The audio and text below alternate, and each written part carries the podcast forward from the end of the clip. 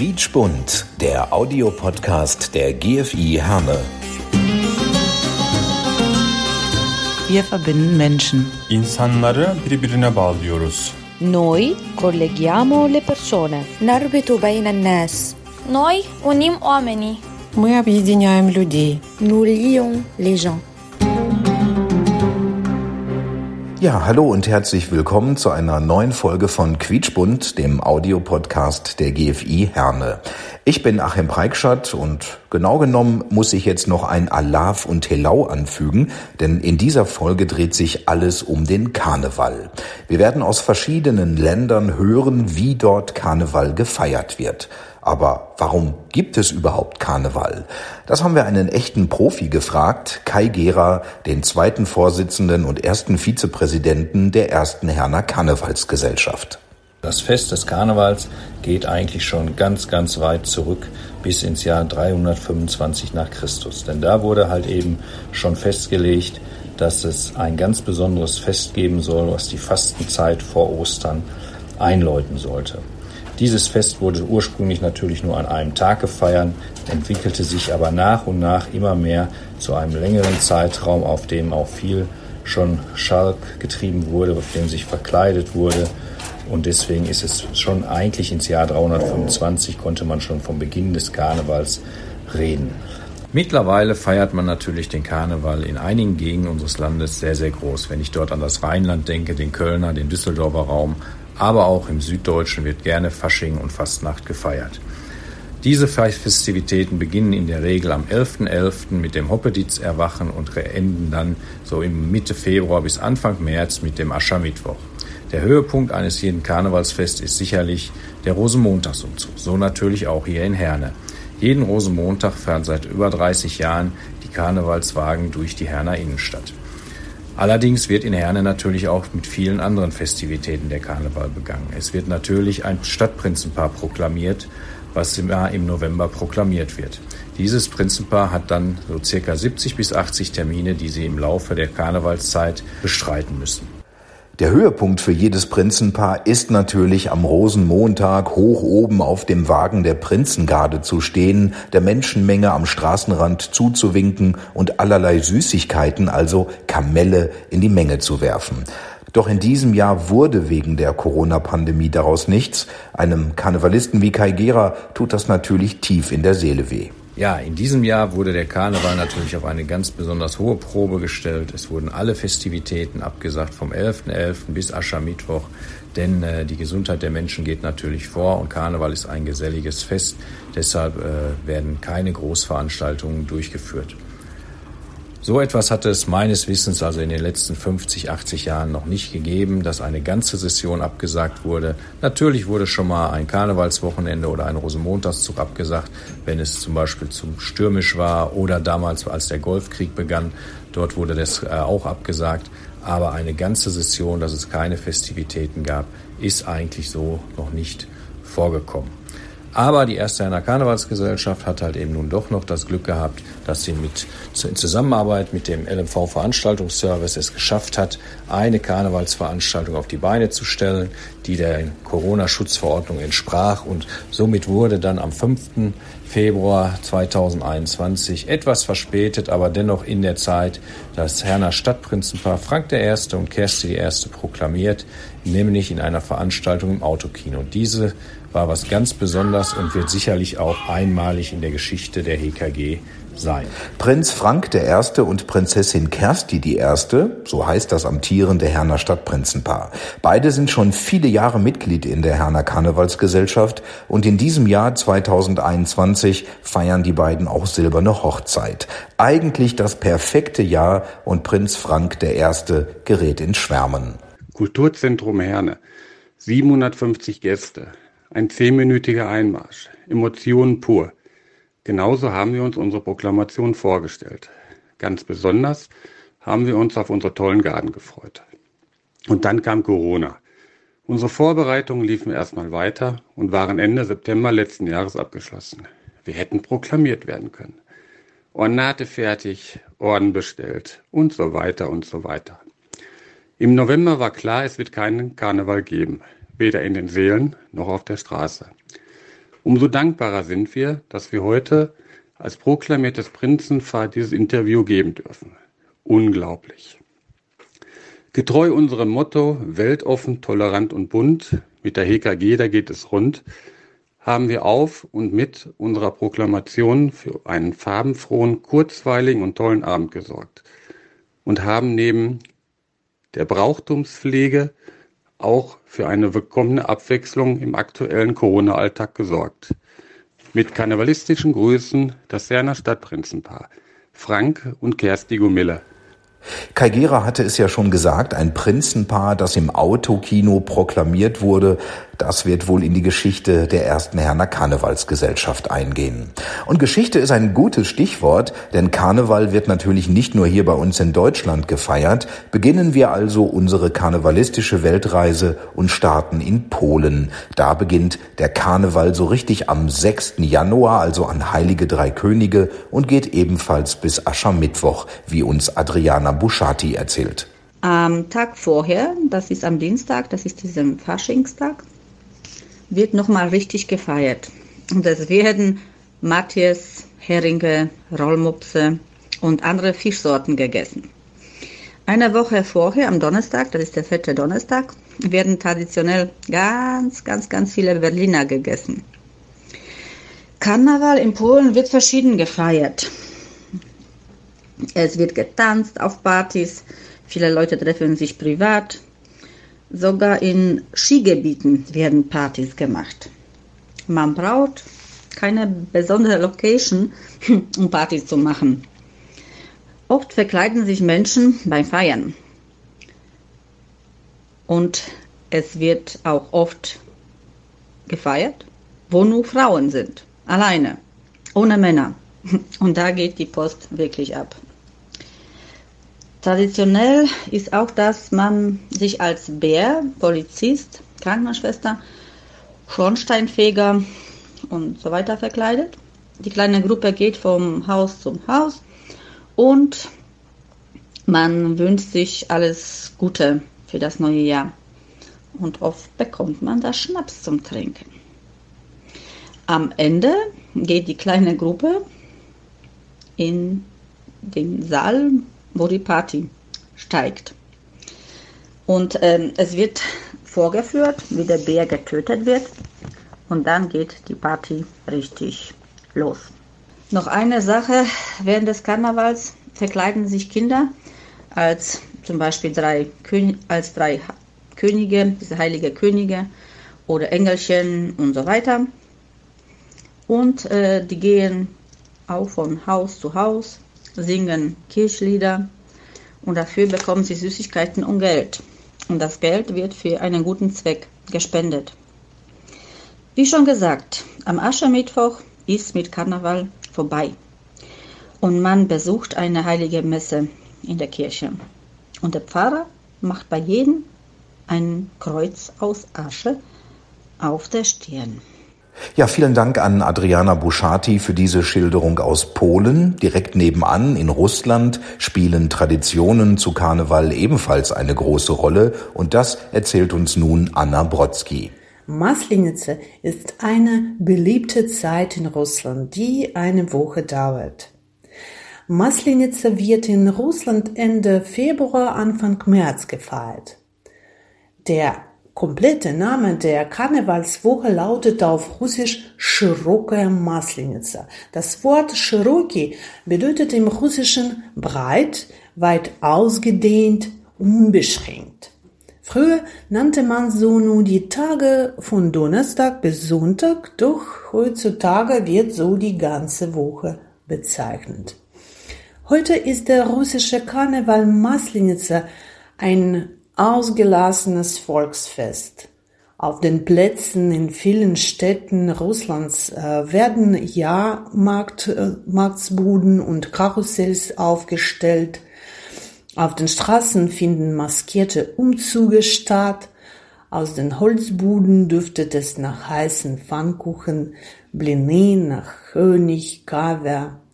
Und wer will, kann sich mit dem heißen Tee direkt aus dem Samovar aufwärmen. Überall äh, hört man russische Volksmusik, Gesang oder Glockenspiele.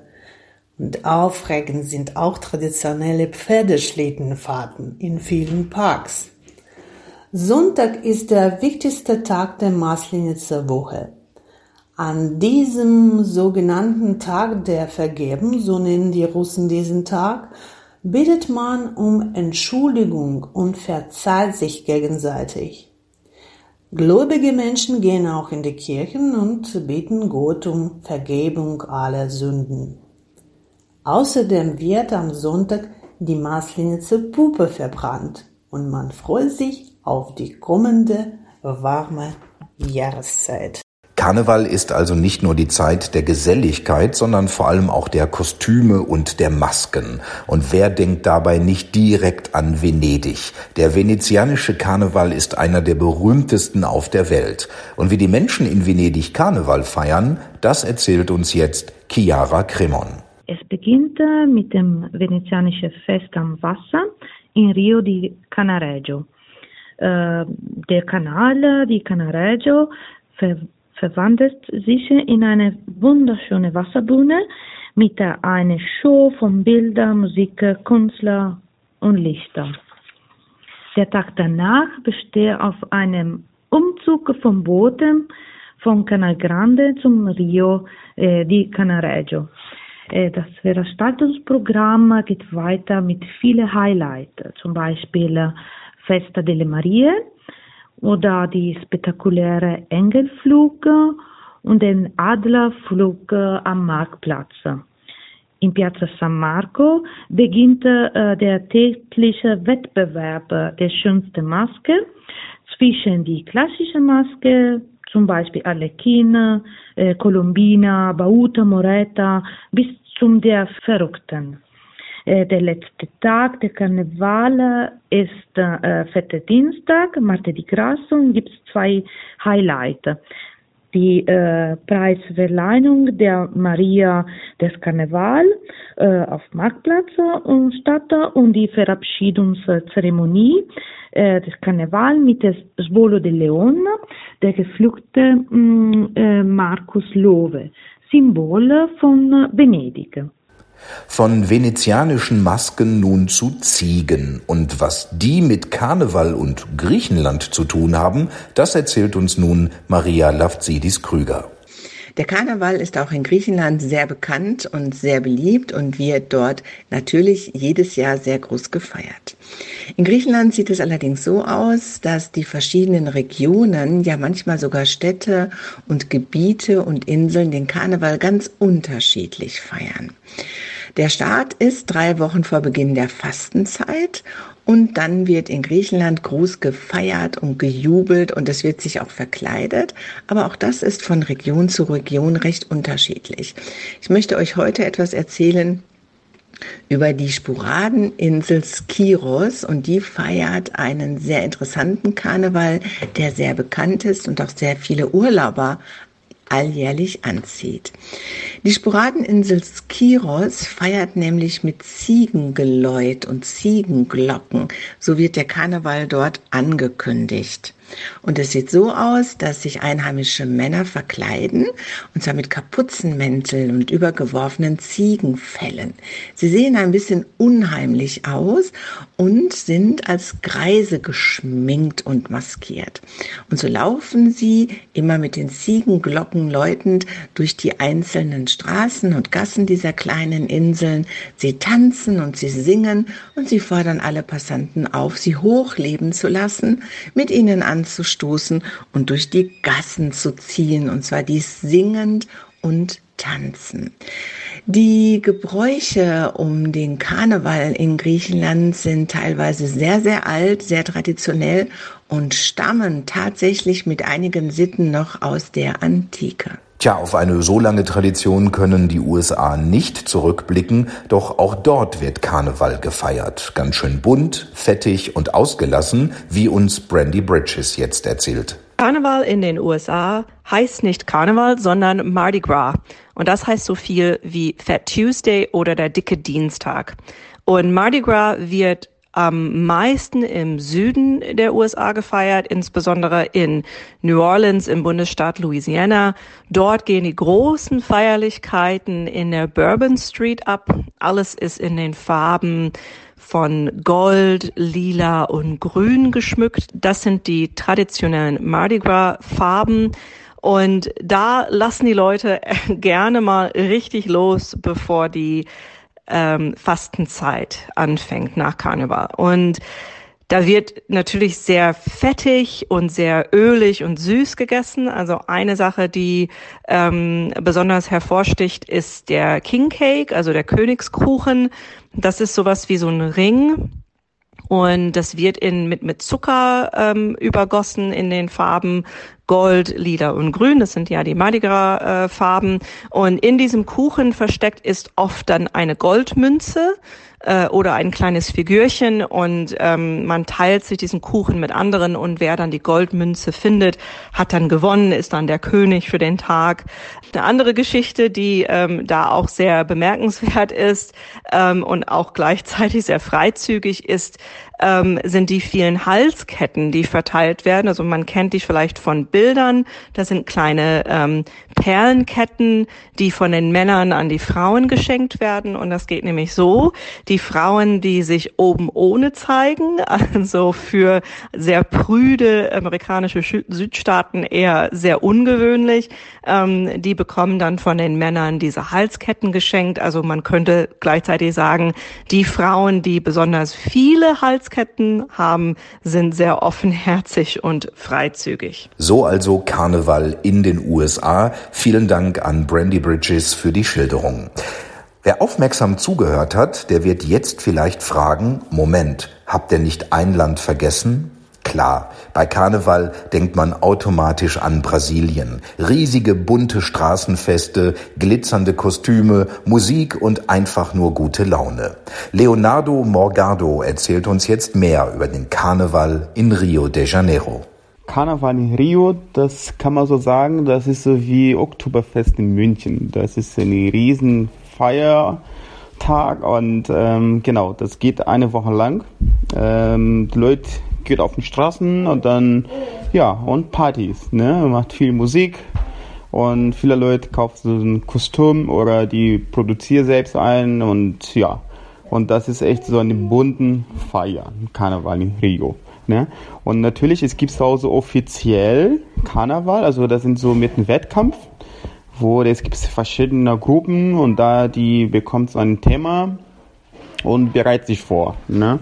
Also die Frau natürlich, natürlich, die geht schon zum Fitnessstudio schon Anfang des Jahres, damit sie zum Karneval richtig fit aussieht. Ne? Und ja, genau, weil wenn Temperatur haben wir da immer so Karneval immer so bei 31 bis 34 Grad warm.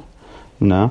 Und das ist schon mega warm. Deswegen die brasilianische Frau oder Männer, die trägt sehr wenig Kostüm ne, am Karneval, aber das ist typisch Brasilien. Und Genau, also ja, das ist einfach so Feier, Partys, ne, und die macht da immer viel Barbecue, ne, also jeden Tag morgens, dann geht bis nachmittags dann nochmal wieder Feier, Karneval, das ist Party, ne, und genau.